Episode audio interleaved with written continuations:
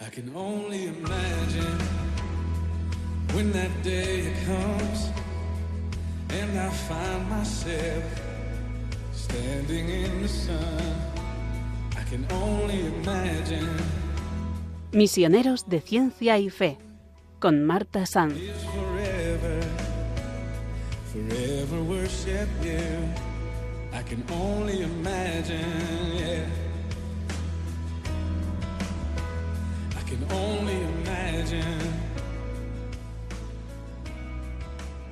Bienvenidos a este espacio Misioneros de Ciencia y Fe en Radio María. Hoy nos acompaña el doctor David Ezpeleta Echavarri, vicepresidente de la Sociedad Española de Neurología, para hablarnos sobre los aspectos positivos y negativos del uso de las nuevas tecnologías. En la segunda parte del programa estará con nosotros Beatriz Fra, de la Fundación En Marcha, para anunciarnos un gran evento que tendrá lugar el próximo mes de julio en el santuario de Covadonga.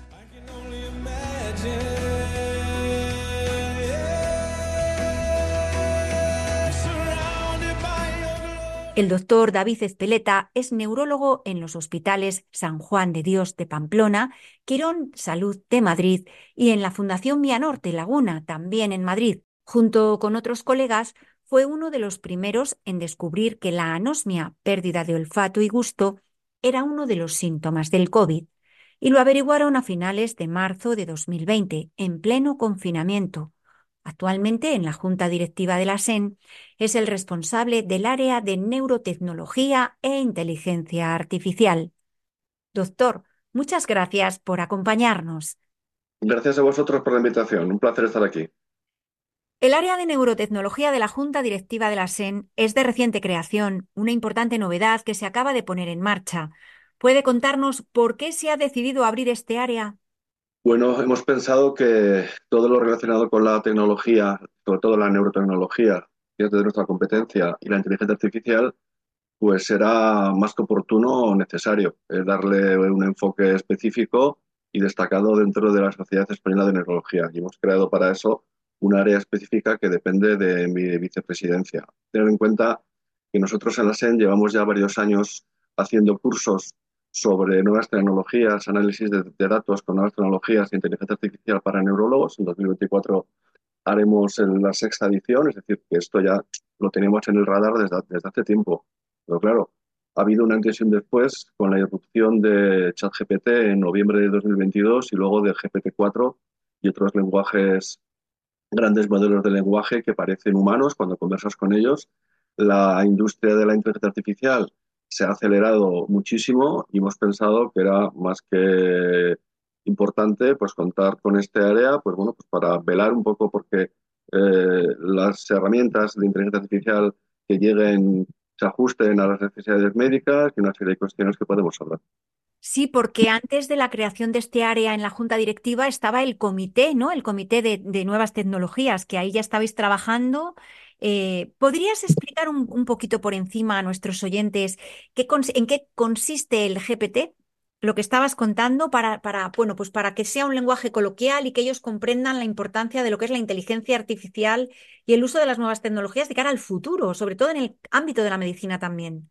Sí, los, los, los GPT o las inteligencias artificiales generativas es un nuevo tipo de inteligencia artificial.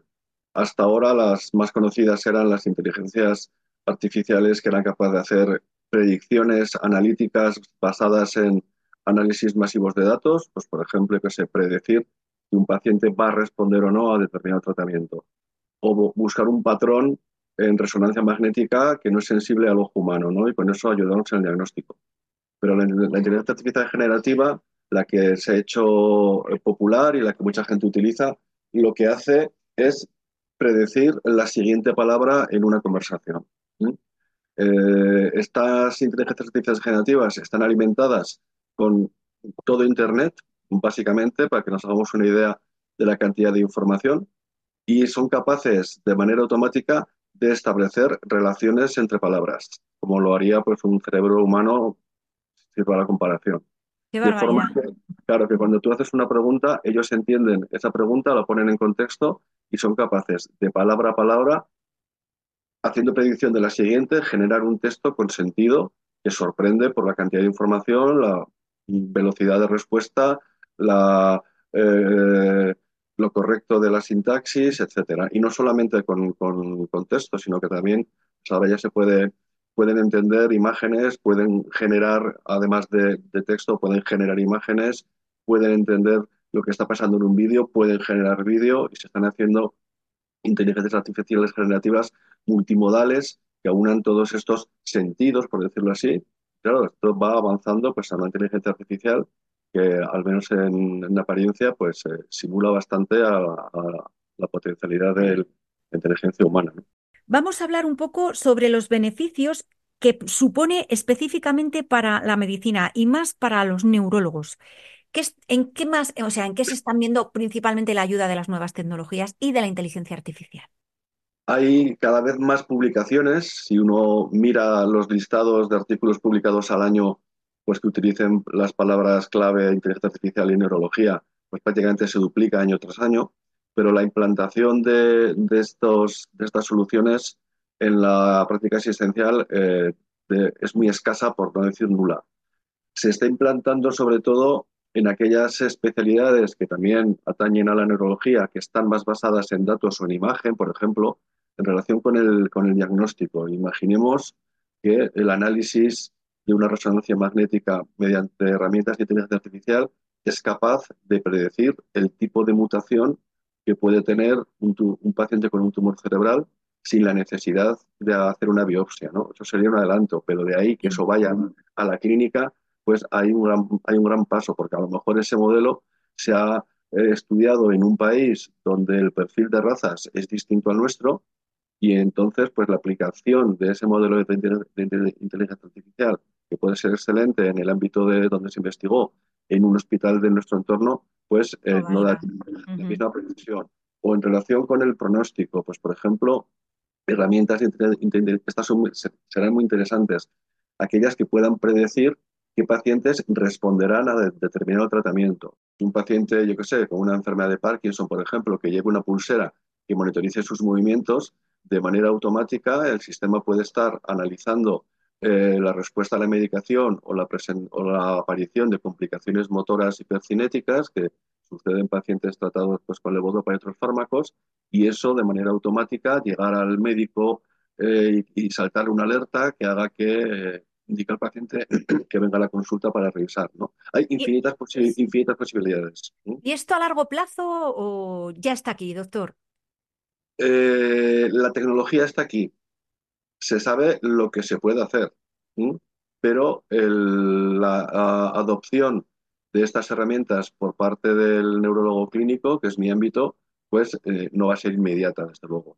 La medicina, pues es una ciencia que todavía sigue siendo un arte y sobre todo en neurología, donde la interacción con el paciente, la exploración es un contacto íntimo y máximo y esto va a tardar en ser suplido por la neurología. Irán entrando cosas poco a poco. Luego, la medicina en general y sobre todo los sistemas sanitarios son resistentes al cambio, de manera que eh, costará. Una de las funciones del área de, de, de, de neurotecnología inteligencia artificial de la SEN, por supuesto con ayuda del comité Tecnosen, que, depende de, este área y que va a ser clave en todo esto, es un poco eh, buscar el camino del medio, es decir, eh, analizar toda la plétora de, dispositivos neurotecnológicos y de inteligencias artificiales específicas que nos vayan llegando, porque así como nos lleva muchos años visitando delegados de laboratorios, pues ya están empezando a aparecer delegados de empresas tecnológicas,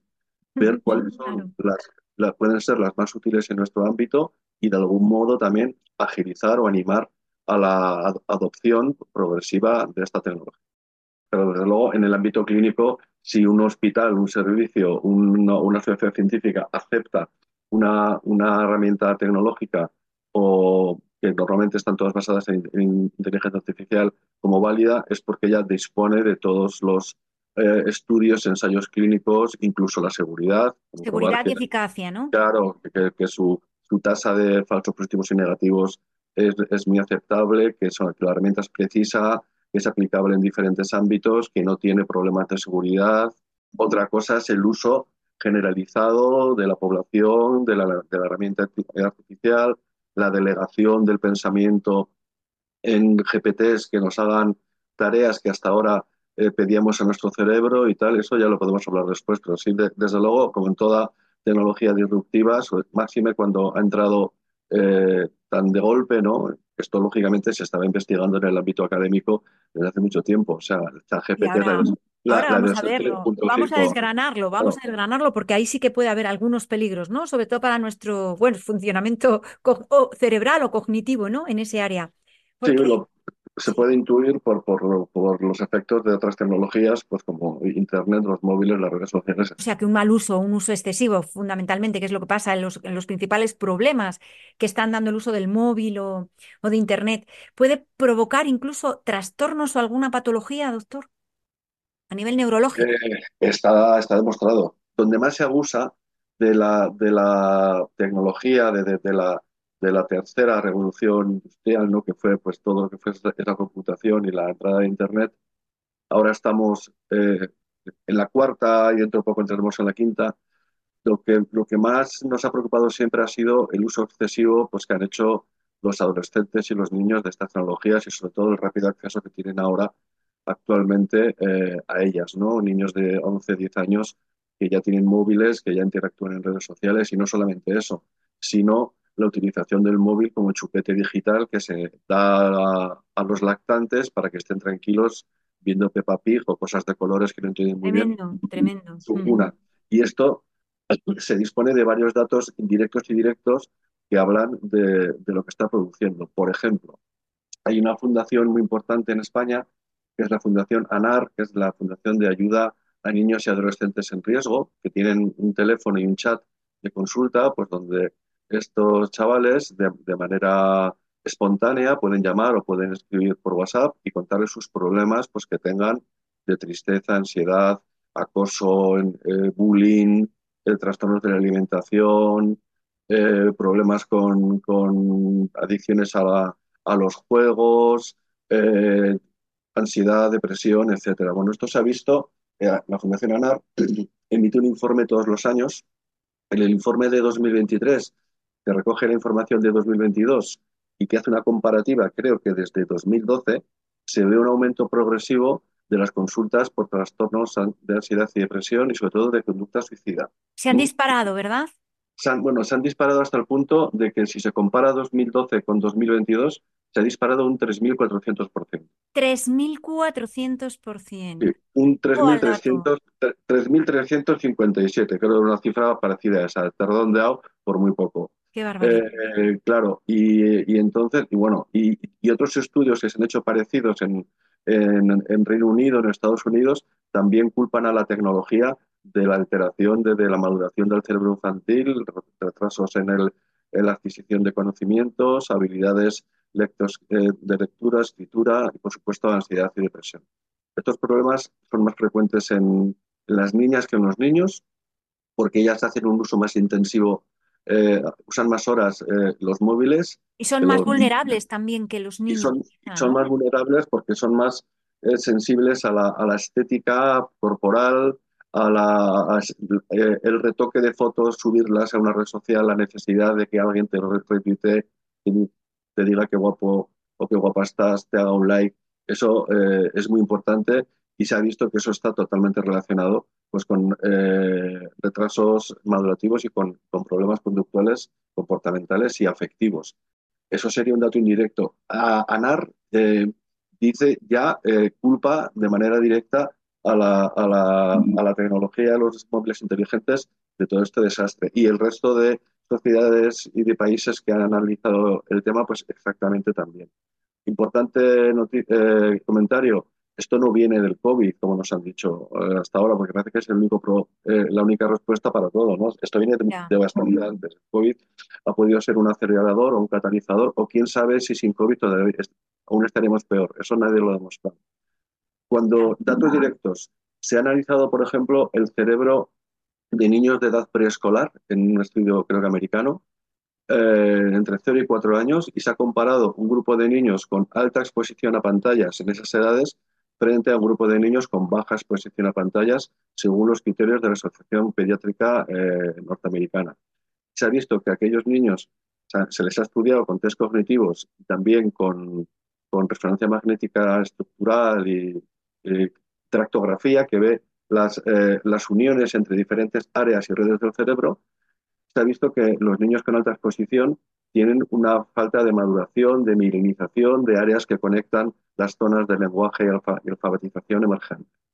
Eh, terrorífico. Algo parecido se ha visto también en adolescentes que hacen un uso excesivo del check-in en las redes sociales. Estar continuamente abriendo el teléfono para alguien si te, ha, si, te han puesto un like, o si tienes un mensaje de algo, etcétera.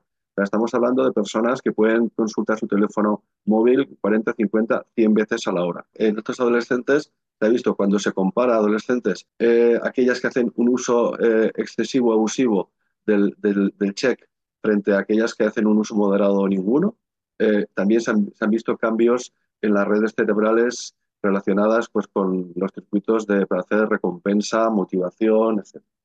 Entonces, evidentemente esto, de seguir así, esos cerebros están en, eh, en minoría cognitiva, pues para después aprender, para tener atención, para poder concentrarse, para poder memorizar, para poder adquirir conocimientos, para poder abstraer, para poder razonar, para poder dialogar, para poder ser una persona eh, como info ¿no? en, el, en el futuro. La buena noticia que se ha visto que cuando se deja, se supera ese uso abusivo, eh, se mejora la autoestima, disminuyen las tasas de ansiedad y depresión, etcétera. El cerebro es plástico, sobre todo en personas tan jóvenes, y no se estaría tarde haciendo unas políticas adecuadas y enseñando en los colegios desde, la más tierna infancia los peligros del uso excesivo de la, de la digitalización, eh, pues poder revertir esta situación. ¿no? Claro, ahora nos sorprendemos pues porque nos dicen que en el informe PISA España va cada vez peor, hay menos comprensión lectora, se utilizan menos frases y menos palabras, las frases más cortas y menos, y menos léxico a la hora de, emitir sentencias o construir frases. Se, entiende, hay se entienden peor los textos porque solamente se entiende lo literal y se está perdiendo en la comprensión de lo metafórico, el doble sentido, el sentido figurado, etcétera. No, yo no sé qué va a pasar, pero desde luego algo habrá que hacer. Algo y, recomendaciones así para los adolescentes, para los padres, para los educadores, así que se le ocurran como neurólogo, como vicepresidente de la SEN, eh, sobre esta problemática tan grave que tenemos con el uso de las tecnologías tan desmesurado de los jóvenes y adolescentes, sobre todo las niñas, ¿qué les diría, doctor? Bueno, a, los padres, pues que tienen que ser conscientes de que deben controlar el, uso de Internet, videojuegos online, eh, redes sociales, etcétera. O sea, estamos hablando de que el tiempo medio que utiliza un adolescente con su móvil al día puede estar entre las 4 y 6 horas diarias. Eh, esto resta tiempo de, de, socializar en carne y hueso con personas humanas de verdad, es decir, no, no, no, no, personas a distancia, resta tiempo de estudio, resta tiempo de sueño y todo empeora. Si no se duerme, no se descansa, todo empeora la conducta, aumenta también eh, la impulsividad y, la conducta adictiva y se, crean unos círculos viciosos tremendos. Entonces los padres son los principales responsables en casa de tener esto bien claro. Nada de entregar eh, móviles a los niños como chupetes digitales, porque ya está demostrado que eso es un peligro en el desarrollo eh, del, lactante y, ulterior.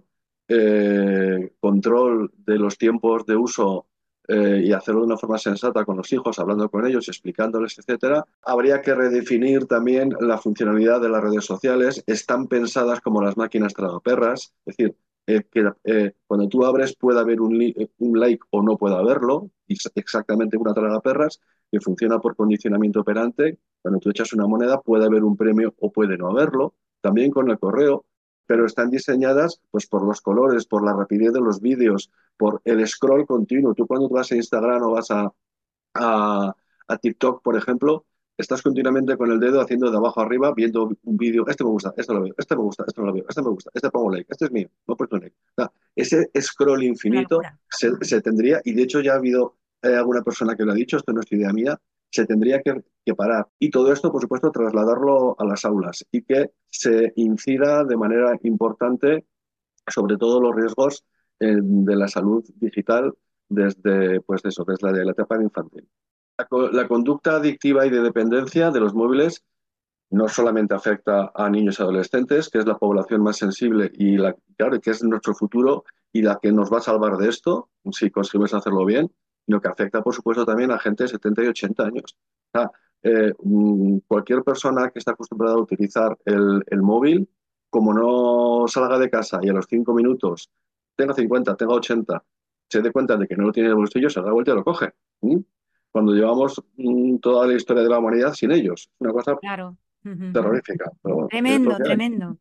Vamos a reflexionar sobre lo que nos acaba de decir el doctor con este tema musical.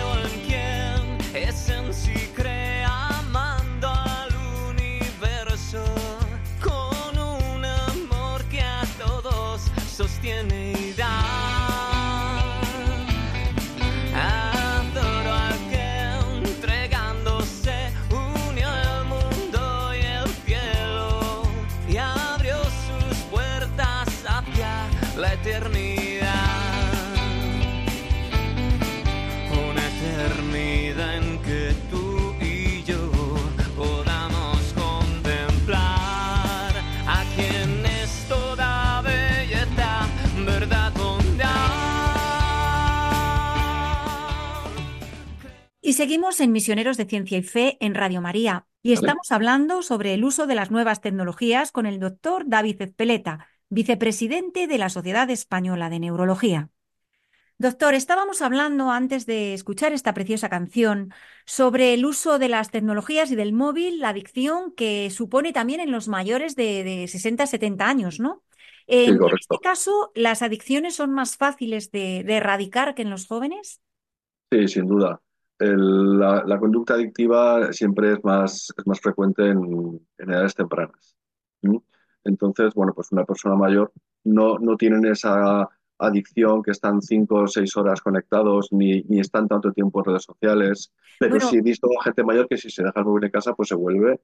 Y ahí ya la tecnología te está condicionando tu conducta, porque vuelves, en vez de dejarlo, le den por saco, si me voy a la compra, me voy a, dar, me voy a dar un paseo de una hora, ya lo, ya lo consultaré después, ¿no? Por otro lado, también les ayuda mucho con la soledad, ¿no? Porque yo he visto a personas muy mayores aprender a utilizar el WhatsApp o las redes sociales para estar en contacto, mandar vídeos y hacer cosas, ya que pasan numerosas horas solos en, en el hogar, ¿no? Y en ese caso sí que sería, por ejemplo, de buena compañía, o sea que ahí sería un uso positivo en una persona mayor eh, es mejor eh, ese tipo de acompañamiento, aunque sea a la distancia, una persona que vive en un pueblo, por ejemplo, ¿eh?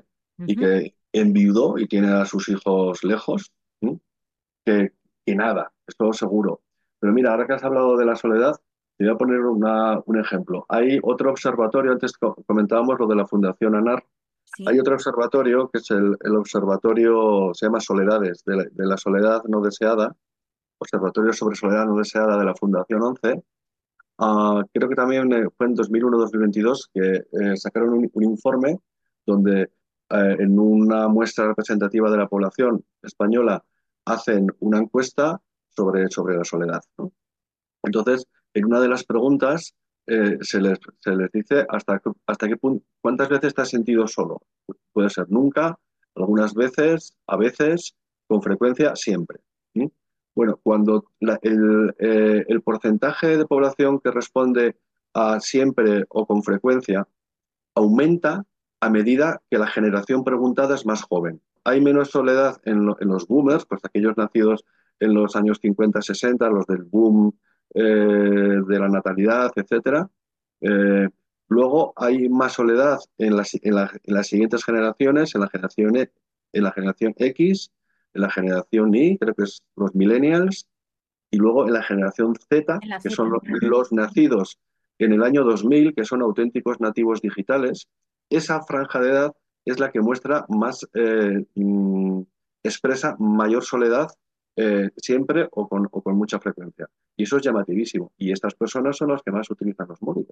Estas personas que, tienen relaciones en la escuela, que tienen relaciones con la universidad, que tienen padres jóvenes todavía, etcétera, y que hacen y que tienen acceso a la tecnología y a las redes sociales entre comillas, entre comillas son los, eh, los que la encuesta de soledad no deseada muestran eh, mayores índices. Con mayores Esto- índices. Quizá podría ser a lo mejor, doctor, porque el uso de tanta tecnología, de lo que es la inteligencia artificial, de los móviles, nunca podrá sustituir el calor humano, a lo mejor, y como se forman esas falsas familias o grupos grandes de amistades, siempre de forma digital, puede ser por algo ahí, mm, Sí, sin, estilo, ¿no? sin, sin ninguna duda. En una de las encuestas que he comentado antes, eh, creo que era la- una, no, no sé si era norteamericana o inglesa, se publicó, lo leí en un, en un Financial Times. Eh, hablaban de que eh, una de las preguntas era eh, ¿cuántas veces has quedado con, con un amigo real al mes? ¿Mm? O sea, ¿cuántas veces quedas? ¿Mm? y- y la proporción era muy baja. Esto también Claro, va, el va- aislamiento es cada vez va, mayor. va di- va disminuyendo cada año, eh, cada, cada, cada año, eh, parece, ¿no? A medida que haces uso excesivo de la tecnología. Puedes tener 5.000 amigos en Facebook, pero si solamente quedas con tus colegas para verte, para contagiarte la gripe, para tocarte, demonios, para romperte las rodillas sea, jugando al claro. fútbol una o menos veces al mes, pues tienes un problema. De manera que, en relación con tu pregunta, posiblemente a las personas que están solas por necesidad eh, les sea eh, una herramienta útil, personas mayores, personas que viven en lugares aislados o personas de esos, ya no sé si estamos en 3 millones de personas que viven solas también en, la- en las grandes ciudades en España, les sea de alguna manera útil o un sucedáneo de la compañía, pero a las personas jóvenes pues les está, Aislando, ¿verdad? les está aislando y les está dificultando el acceso que lo tienen al lado, o sea, se están negando al contacto personal. Quizás Claro. pues porque se ven mejor en redes sociales, han engordado y no quieren que les vean. Todas esas cuestiones seguro que están, están detrás de, to- de todo eso. Claro, y el desarrollo de la empatía social y de todo, de una serie de factores Todo, que es imposible todo, darse, ¿no? Claro. todo, claro, todo se va, se va al carajo. Mira, una, un, un estudio muy curioso también, es que, claro, ahora se, que se han detectado los problemas y está empezando a salir pues, los estudios. Cuando tú pones eh, fotos de personas reales frente a fotografías generadas por inteligencias artificiales, y tú preguntas a un grupo de personas cuáles te generan más confianza, normalmente se suele seleccionar a las, a las fotografías generadas por, por inteligencia artificial, no, no a los humanos foto- reales fotografiados. Una cosa curiosísima. Curioso. Y O sea, eso se piensa, claro, se, se piensa que es porque nuestra actual interacción, ¿eh? al- donde más se hace caso es a las caras que aparecen en, la pantalla. en- en las pantallas, en las pantallas, muchas de ellas ya desde hace unos meses generadas por inteligencia artificial, ¿no? Una perfección de rasgos o con unos retoques, etcétera, o incluso las mismas fotos nuestras o de los adolescentes que se retocan con aplicaciones para luego subirlas a su Instagram y decir que bien se lo están pasando en Sitges, por ejemplo, eh, están retocadas por herramientas basadas en, inte- en inte- inteligencia artificial. De manera que nos, está- claro, que nos estamos acostumbrando más a ver eh, caras que creemos que son reales, pero que han sido retocadas por inteligencia artificial o completamente generadas por ella, y entonces nos eh, dan más confianza que la foto de una persona real. Esto es tremendo. Esto- todo esto se está publicando y, es, y a mí, vamos, me pone la piel de gallina. Sí, porque da miedo de cara al futuro. Incluso podrían desarrollarse cambios a nivel cerebral en, en- en la formación de los cerebros de los jóvenes. Sí, bueno, ya, ya, ya, Ya ya está se está viendo. Ya se está viendo. claro. Ya está se viendo. está viendo. Sí, simplemente con, con el análisis de las consecuencias, pues eh, el bajo rendimiento académico, todo esto, evidentemente esos cerebros no están teniendo el estímulo plástico eh, intenso de la lectura inmersiva y de, y de el, el gran estudio que hacíamos antes. La buena noticia, la buena noticia es que lo que comentaba antes el doctor David Espeleta, que una vez que se deja de utilizar o se deja o se utiliza de una forma más racional, todo vuelve a su ser, ¿no? Sí, por lo menos los estudios que hay, como comenté antes, con adolescentes que se, se consigue que controlen el uso frecuente del, del doble del, del- del check continuo de sus redes sociales, etcétera, pues ellos mejoran autoestima, mejoran rendimiento académico, etcétera. Entonces, evidentemente, cuando hay un problema y se quita el estímulo que lo, que lo produce, pues es de esperar que el cerebro, que básicamente es capaz de autocicatrizar, por decirlo así, y crear y reconectar otra vez eh, esas conexiones perdidas, pues puede volver a una situación eh, al menos deseable. Eh, a, mí lo que me da pena es que se, esté eh, quitando lastre al antiguo esfuerzo escolar e incluso universitario, ¿no? Hablando con un, ah, con un decano de una universidad el otro día en relación con el currículum de medicina, pues me decía que pensaba que había muchas asignaturas que estaban en, medicina, pues que eran muy duras y que, y que eran una paliza estudiarlas y que luego no servían para nada. Hombre, yo creo, a mí, a mí me ha servido para, para muchas cosas. una carrera que no es complicada, medicina no es, para mí no es complicada, es, pero sí es intensísima porque necesita mucha disciplina, atención, concentración, lectura inmersiva, estudio, memorización, razonamiento, etcétera. Una carrera como esta, que si tú estás exponiendo a tu cerebro a semejante esfuerzo cognitivo de los 18 a los 24 años y luego durante la residencia, que también se estudia mucho, debería estudiarse, de los 24 a los 28, la cantidad de autopistas neuronales que estás asfaltando durante todos esos años, eso se llama eh, tu reserva cognitiva del futuro. Todo lo que te, todo ese andamiaje te va a servir en el futuro pues para, para aguantar mejor los avatares de la vida, para tu trayectoria profesional, claro. Claro, bueno, por supuesto, pero para, para, para ser menos sensibles a, a, los efectos negativos de la tecnología. Y por supuesto, para que si tienes la mala fortuna de que estés llamado a desarrollar un deterioro cognitivo a lo largo de tu vida, el momento en el que se inicie, pues se retrase incluso años o no aparezca porque antes falló. Entonces yo creo que eh, facilitar las cosas hasta el punto del aprobado general, etcétera, ya me, entienden los, los oyentes, eh, en las personas que tienen un cerebro floreciente, está ávido de conocimiento y ávido de crear conexiones, niños, sobre todo adolescentes, adultos jóvenes, pues yo creo que es un error desde el punto de vista neurobiológico se les cierra muchas salidas, ¿no? Y se les, claro, no se les fomenta eh, Que, aumenten sus conocimientos. Mm, hombre, eh, van a ser un poco más, eh, si se me permite la expresión, menos inteligentes. Esto, esto también se ha demostrado, por ejemplo. hay una, se empezó a, monitorizar el coeficiente intelectual de, de, la población o de las poblaciones a comienzos del siglo XX y se vio pues, que década a década iba aumentando pero desde hace una, una, o dos décadas, pues parece que se está disminuyendo y está otra vez volviendo hacia, a, niveles de hace, de hace demasiados años.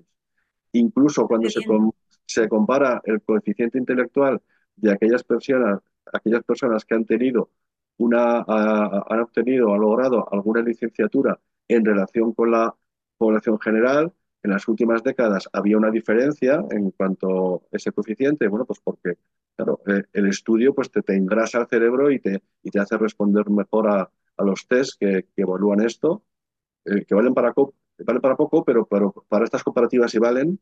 Y entonces se está viendo que esa diferencia entre licenciados, graduados, etcétera, y población normal se están igualando otra vez. Y se está igualando pues en, en, en, en, en el 100, 103, que sería, creo, el, el, el, C y medio ¿no? de la población. O sea, que, estos son consecuencias claras de, de, esta invasión de la tecnología y de, y de no dedicar tiempo, pues eso, a la lectura, a pensar, a, a hablar, etcétera. Hablaba, yo estoy metido en mil ajos y uno de ellos es una asociación cultural que tenemos en, en el Valle, donde está mi pueblo, en Navarra. ¿no? Y entonces el otro día pues hablando, estábamos pues, concejal de, ayuntamientos, alcalde, una persona del gobierno de Navarra, nos ponía pues una, una serie de, de, actividades culturales que se habían hecho y que, serían, que se pensaban hacer en un plan estratégico de cultura eh, a 3-4 años en Navarra y en el listado aparecía la, la, la visión de series. Eh, y dije yo, perdona, pero esto no es cultura. Entonces, serie no es cultura, es cultura si después de la serie se hace un debate y, se, y, se, y, se, hace un cineforum y se analiza. Claro, la, la, cultura pasiva a mí no me vale para nada. O necesito yo algo activo, ¿no?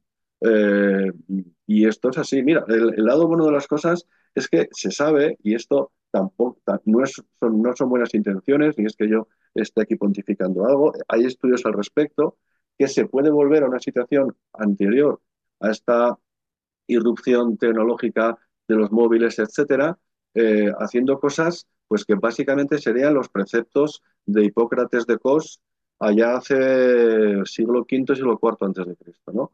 Él decía que los mejores médicos eran el ejercicio y la nutrición. Si actualizamos eso ahora, ¿cómo podemos hacer que nuestro cerebro vuelva a ser y tener el potencial que tenía hasta hace unos años y que se está de alguna manera deteriorando o cambiando, no sabemos muy bien para qué, con la tecnología y ya veremos qué pasa con la inteligencia artificial. Bueno, pues ¿cuáles son las normas? Por supuesto, una buena nutrición. Eh, se sabe que la dieta mediterránea es neuroprotectora y, puede eh, sería una de las cosas a tener en cuenta para prevenir la demencia. Se sabe que el ejercicio físico aeróbico es uno de los factores neuroprotectores más potentes que existen. Aumenta el riego sanguíneo cerebral, aumenta la conectividad cerebral, el número de sinapsis, de espinas dendríticas, etcétera. Modelos animales, clarísimo además. Se sabe que la lectura inmersiva, volver a leer en papel, no en tableta, incluso el subrayado, eso aumenta la comprensión lectora. También parece que la escritura a mano, una cosa que se nos ha olvidado y que en algunos sistemas educativos se quería, del norte de Europa, se quería eliminar y cambiar por la mecanografía, se sabe que la escritura a mano también es neuroprotectora y puede revertir algunos de estos problemas que hemos comentado con la tecnología y, por supuesto, eh, dormir las horas correctas eh, eh, mm, y estar con gente, socializar, estar con personas de carne y hueso, hablar, dialogar, cabrearse, reconciliarse, la vida, Siempre, ¿sabes? Compartir, eso es, compartir en vivo y en directo. Doctor, se nos acaba el tiempo, tenemos que despedirnos ya. Yo me tiraría hablando con usted, vamos, así como horas y horas, pero tenemos que despedirnos ya. Muchísimas pues, gracias. Bueno, pues muchas gracias y otro día seguimos ahondando en nuestros Por supuesto, por supuesto, está invitado. Es un melón interesantísimo de seguir dialogando sobre ello. Hay tanto que contar sobre las nuevas tecnologías, el mal uso que hacemos y todos los cambios que se están empezando a producir en nuestro cerebro por causa de tanto uso, tanto uso y menos compartir la vida social. Muchas gracias y bueno, ustedes no se marchen porque continuamos en Misioneros de Ciencia y Fe y ahora lo haremos con Beatriz Fra de la Fundación En Marcha que nos va a contar todos los datos sobre un gran evento que se celebrará en el próximo mes de julio en el santuario de Covadonga. Solamente una palabra, solamente una oración. Cuando llegue a tu presencia, oh Señor me importa en qué lugar de la mesa me haga sentar o el color de mi corona si la llego a ganar. Solamente una palabra, si es que aún me queda voz y si logro articularla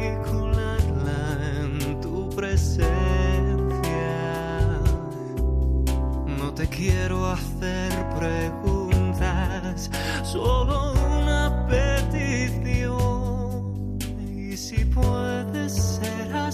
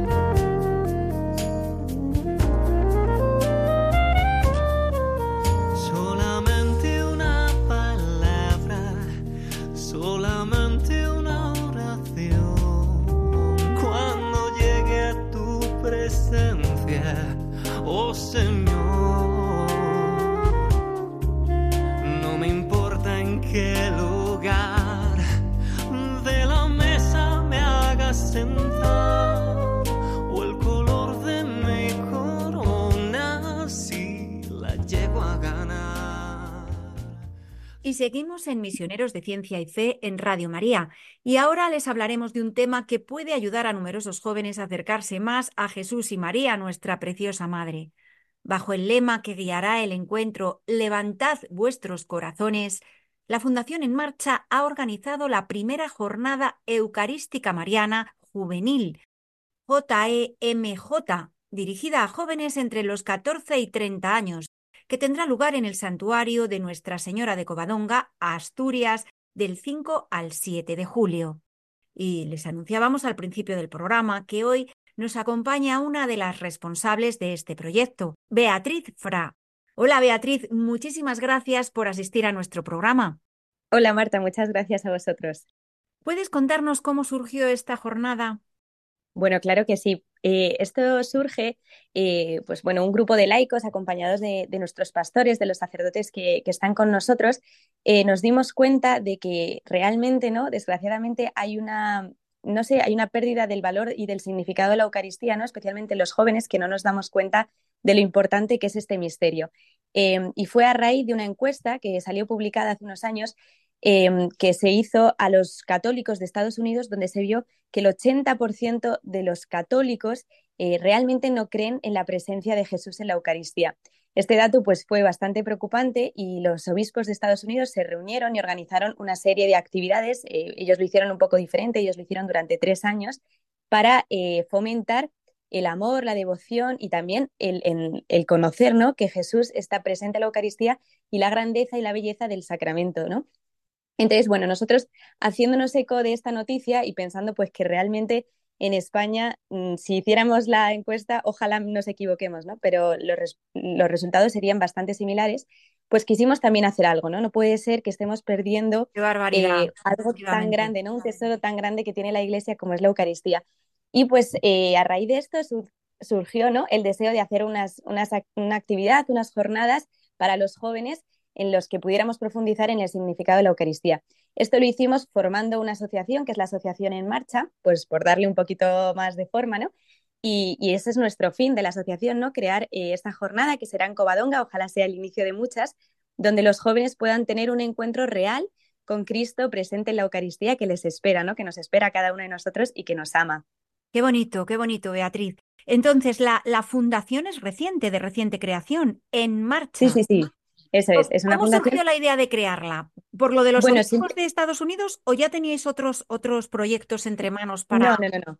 La Fundación en Marcha surge eh, solamente para, para crear esta jornada. O sea, no, no buscamos otro fin ni, ni tenemos otro tipo. No, o sea, simplemente el fin de la Asociación en Marcha es crear esta jornada eucarística y si Dios quiere que, que, pues en el futuro el Espíritu Santo nos inspire en más jornadas, que ese es nuestro deseo, ¿no? Que esto sea el inicio de, de distintas jornadas, incluso internacionalmente, que es, de hecho, pues eh, nos están llegando noticias de que quizá puedan surgir, pues, pues fenomenal. Pero el fin de la Asociación en Marcha simplemente es este, ¿no? Crear estas, estas jornadas. Casi nada, acercar a- al Señor Eucaristía y a nuestra Madre, a todos los jóvenes, que tanta falta y tan necesario es en estos momentos, ¿verdad? Que parece que se están Eso apartando cada vez más, que ese dato del 80% es muy alarmante, muy alarmante, Ujú. deberíamos planteárnoslos todos, ¿no? Ese dato de 80% no creen en Jesús Eucaristía, entonces, ¿cómo se puede solucionar esto? Hincando rodillas, ¿no? Delante del Santísimo, tomando la comunión, efectivamente, y haciendo jornadas de este tipo.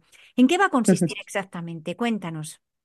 Bueno, pues eh, lo que queremos, un poco lo que decía antes, ¿no? Lo que queremos es que realmente el joven tenga un, un espacio y un momento para, para poder escuchar al Señor, ¿no? Para poder darse cuenta de la grandeza de que es su Dios, ¿no? Que Cristo está vivo y que quiere estar dentro de él.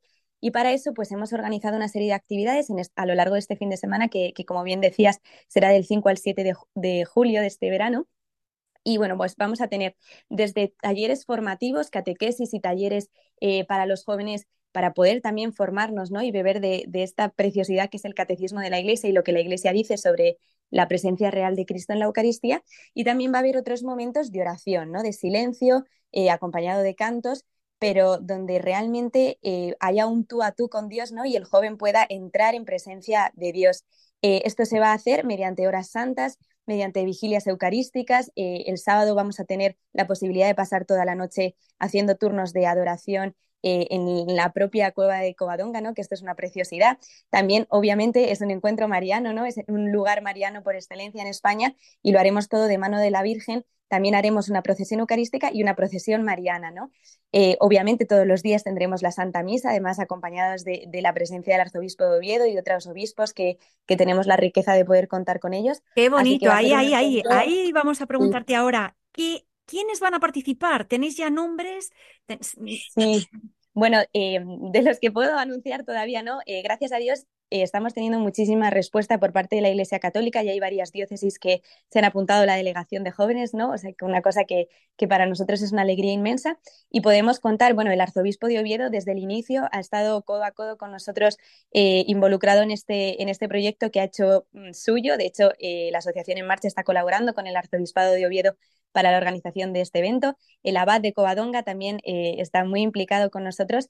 El obispo de Alcalá de Henares, don Antonio Prieto Lucena, Em, pues también va a estar en esta jornada y no solo va a estar, sino que él es el encargado de dar la formación principal de la jornada sobre la Eucaristía y bueno, pues muchos otros obispos que también em, oficialmente y extraoficialmente pues nos han ido eh, eh, diciendo pues que adelante, ¿no? Y que, y que por supuesto contamos con ellos. Así que estamos muy contentos de verdad de que nuestra Madre la Iglesia pues haya cogido esta iniciativa como suya porque es lo que queremos hacer, servir a la Iglesia y, y que pues estemos en ello todos juntos. ¿A cuántos jóvenes se espera que eh, podáis acoger? Porque no cabe duda de que va a ser un gran evento en el cual van a participar más de mil personas, ¿no? Más de mil o dos mil jóvenes. ¿Cuántos vais a acoger? Bueno, pues eh, nosotros estamos lanzando esta actividad para llenar Covadonga, ¿no? Ese es nuestro, nuestro objetivo, ojalá pues, la Virgen nos lo conceda. Entonces, el pequeño eh, handicap que tenemos, ¿no? Es que Covadonga pues tampoco es que sea inmenso, entonces, eh, estamos más o menos eh, midiendo cuántos jóvenes podemos estar y hemos establecido el objetivo en 2.000 jóvenes. Em, les animo a todos los oyentes que si les interesa participar se vayan inscribiendo ya, porque como el recinto está tan pequeño y tenemos plazas limitadas, hay ya muchos grupos grandes que se están apuntando, incluso de fuera de España, ¿no? Tenemos grupos de Italia que ya nos están escribiendo, hay muchos medios de comunicación de Latinoamérica que se están poniendo en contacto con nosotros. Entonces, eh, como el, espacio es reducido y las plazas son limitadas, sí que animamos a que ya se haga al menos una preinscripción para poder también organizarnos, ¿no? Y gestionar todo este tema de, pues, cosas más humanas, ¿no? Y que son necesarias de logística y poder hacerlo todo pues de la mejor manera posible. Estupendo, me parece una idea maravillosa. ¿Cuánto cuesta la inscripción y qué es lo que ofrece? Bueno, pues la inscripción entendemos que es una cosa para los jóvenes y que la economía de los jóvenes pues es la que es, ¿no? Entonces la, inscripción a la GEMJ, lo que es la, jornada, es totalmente gratuita. Es cierto que tenemos eh, la posibilidad de quien quiera pues hacer una donación y pues evidentemente estamos abiertos a ello porque todo tiene un coste ¿no? de logística y de gestión, pero la inscripción es totalmente gratuita. En esta inscripción eh, lo que entra pues es todo eh, lo que son las jornadas, ¿no? La jornada de formación, de oración, todo, todo este tema. todo. Exactamente, el material que demos, todo. El tema del alojamiento y de la comida no está incluido en la inscripción. Lo que estamos trabajando ahora mismo es que aquellos jóvenes que, que quieran apuntarse y que lo quieran hacer de manera pues, más económica y, bueno, también pues de una manera más austera, eh, pueden eh, dentro de la misma inscripción eh, pues hacer, ¿no? Como, como seleccionar para tener una serie de tickets, como un ticket picnic, ¿no? Por así decirlo, donde la GMJ les dará, pues eso, una comida, ¿no? un desayuno, comida y cena. Esto será, como digo, cuando la gente se inscriba, ahí podrán seleccionar si quieren acceder a esta comida tipo picnic. Luego, el tema de Sí, sí, y obviamente lo estamos haciendo con, un eh, precio económico. También estamos viendo si podemos localizar en el propio Covadonga pues lugares eh, para poder eh, comprar comida que también salga de la manera más económica posible, ¿no? Como pequeños puestos de comida. Y luego eso, el tema comida y tema alojamiento, también, gracias a Dios, estamos pudiendo hablar con, con el ayuntamiento, con distintas organizaciones sociales y militares cerca de Covadonga para poder eh, tener colegios, pabellones e incluso pues poder poner carpas en, los aparcamientos de Covadonga y en zonas cercanas para que se puedan eh, dormir allí ¿no? de la manera más ordenada posible y que salga muy económico.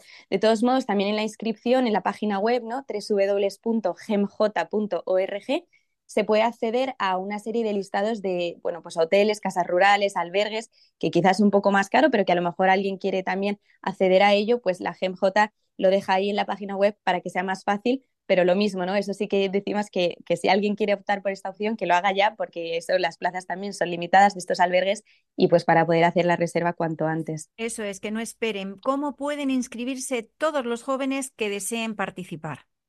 Bueno, pues eh, todo se hace por medio de la página web, que la repito, www.gemj.org. Digo las siglas por si es más fácil.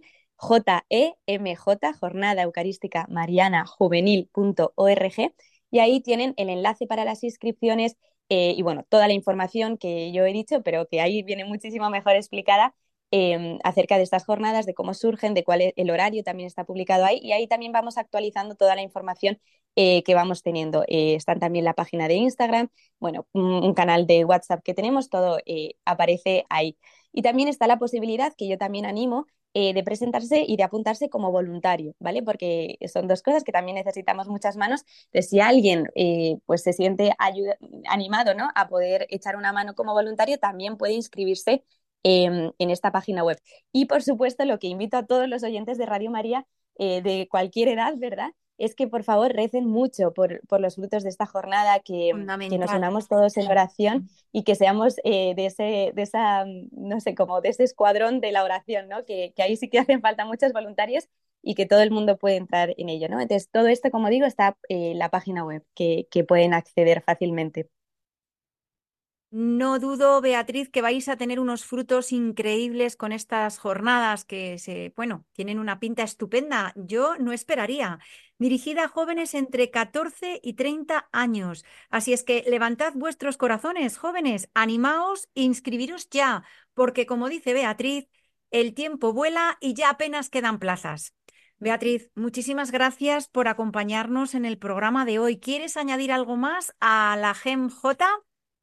Nada, simplemente eh, pues esto, ¿no? Que de verdad que, esperamos a todos los jóvenes que quieran tener un encuentro con el Señor, que quieran profundizar en su fe y que, vayan realmente con el corazón abierto, que, Dios está vivo, que les espera, que les ama y que pues unas jornadas tan sencillas como, como tres días en Covadonga al amparo de nuestra Madre eh, puede realmente cambiarles la vida y darles pues una fuerza tan grande como es la que nos quiere dar el Señor a través de la Eucaristía. Qué bonito. Incluso también aquellos jóvenes que no conozcan a Jesús. Por intentarlo, seguro que se van a llevar grandes sorpresas solamente con la acción viva de Cristo.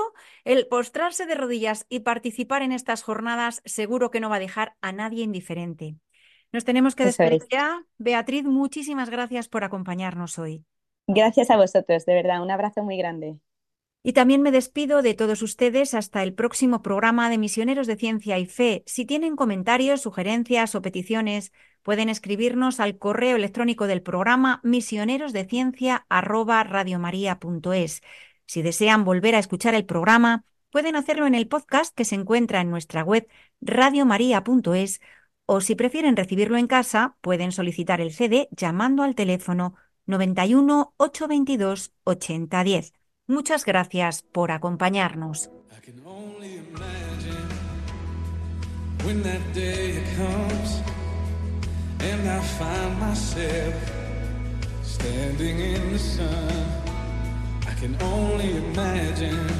Misioneros de Ciencia y Fe, un programa dirigido por Marta Sanz. Forever, forever worship you. I can only imagine, yeah. Can only imagine. Surrounded by your glory, what will my heart feel? Will I dance for you, Jesus? Or in all of you be still? Will I stand in your presence? Or to my knees, or will I fall? Will I sing?